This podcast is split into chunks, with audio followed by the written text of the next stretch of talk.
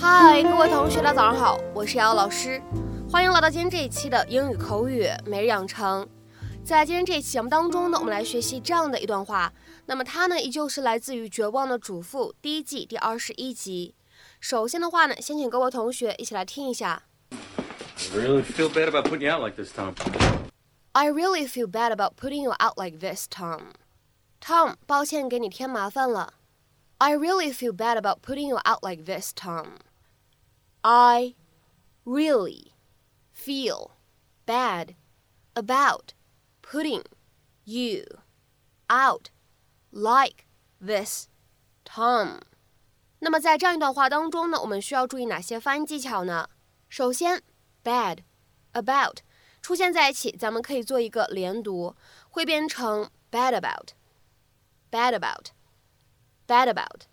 好，再往后面看，about 和 putting 放在一起的话呢，会有一个失去爆破的处理。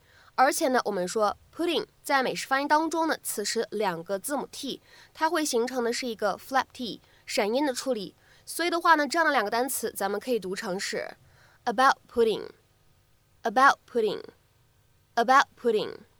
好，下面呢，我们再来看一下最后这一处发音技巧，out like this。这样的三个单词呢放在一起，我们说两两呢会存在不完全爆破的现象，所以呢这样的三个单词 out like this，我们呢会读成 out like this，out like this，out like this。The lack of passion in her marriage had become an unpleasant reality for Lynette.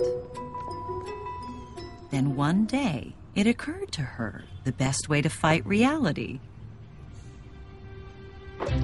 was with a little fantasy. Of course, all the fantasy in the world won't do you any good if no one shows up to enjoy it.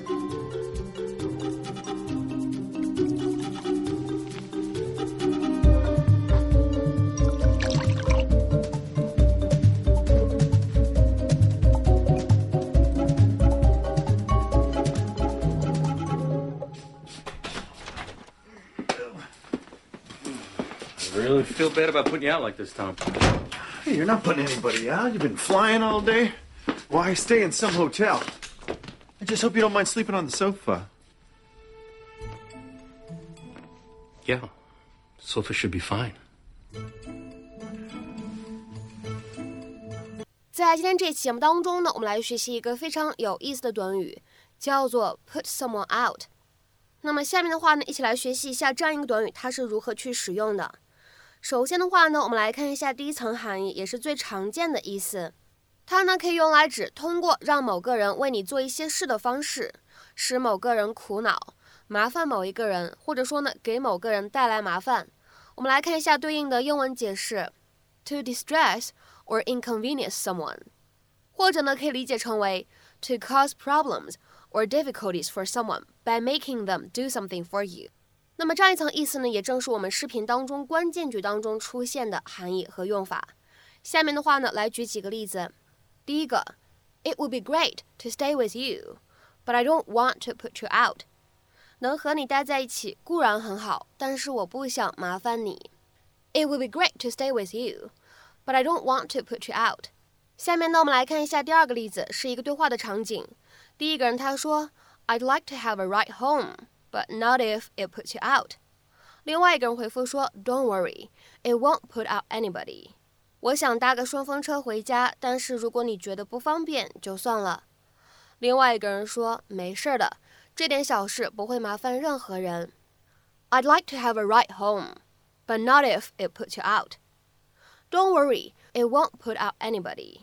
下面呢，我们再来看一下这样一个例子：Did our early arrival put you out? 我们早早到达是不是给您添麻烦了？Did our early arrival put you out？那么刚刚呢，我们讲到了给别人添麻烦可以怎么说？你可以使用 put somebody out 这样一个短语。那么现在的话呢，我们来聊一聊，如果是给自己添麻烦，让自己怎么样呢？花费大量的努力，使自己陷入很多不便当中，或者我们可以说费尽周折做某一件事情，你完全可以把当中的这个 somebody 换成是一个反身代词就可以了。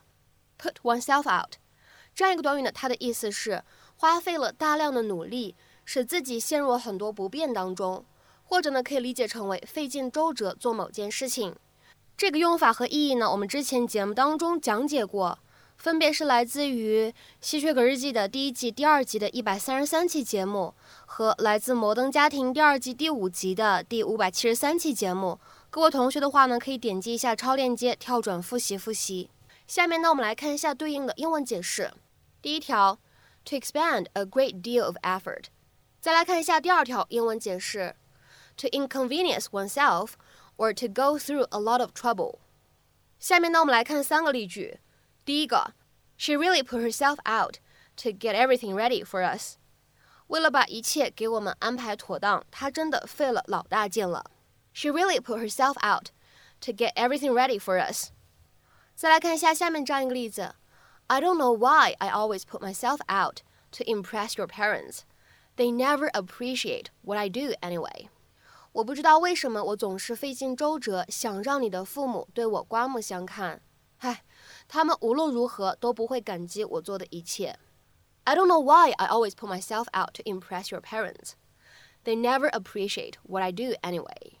下面呢，我们再来看一下最后这样一个例子 ：Your brother and sister really put themselves out to make your party special.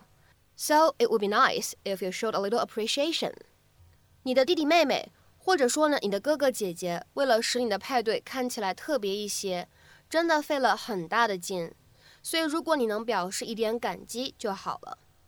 Your brother and sister really put themselves out to make your party special, so it would be nice if you showed a little appreciation.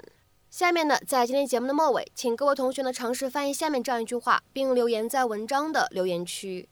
他尽力使每个人都感到宾至如归。他尽力使每个人都感到宾至如归。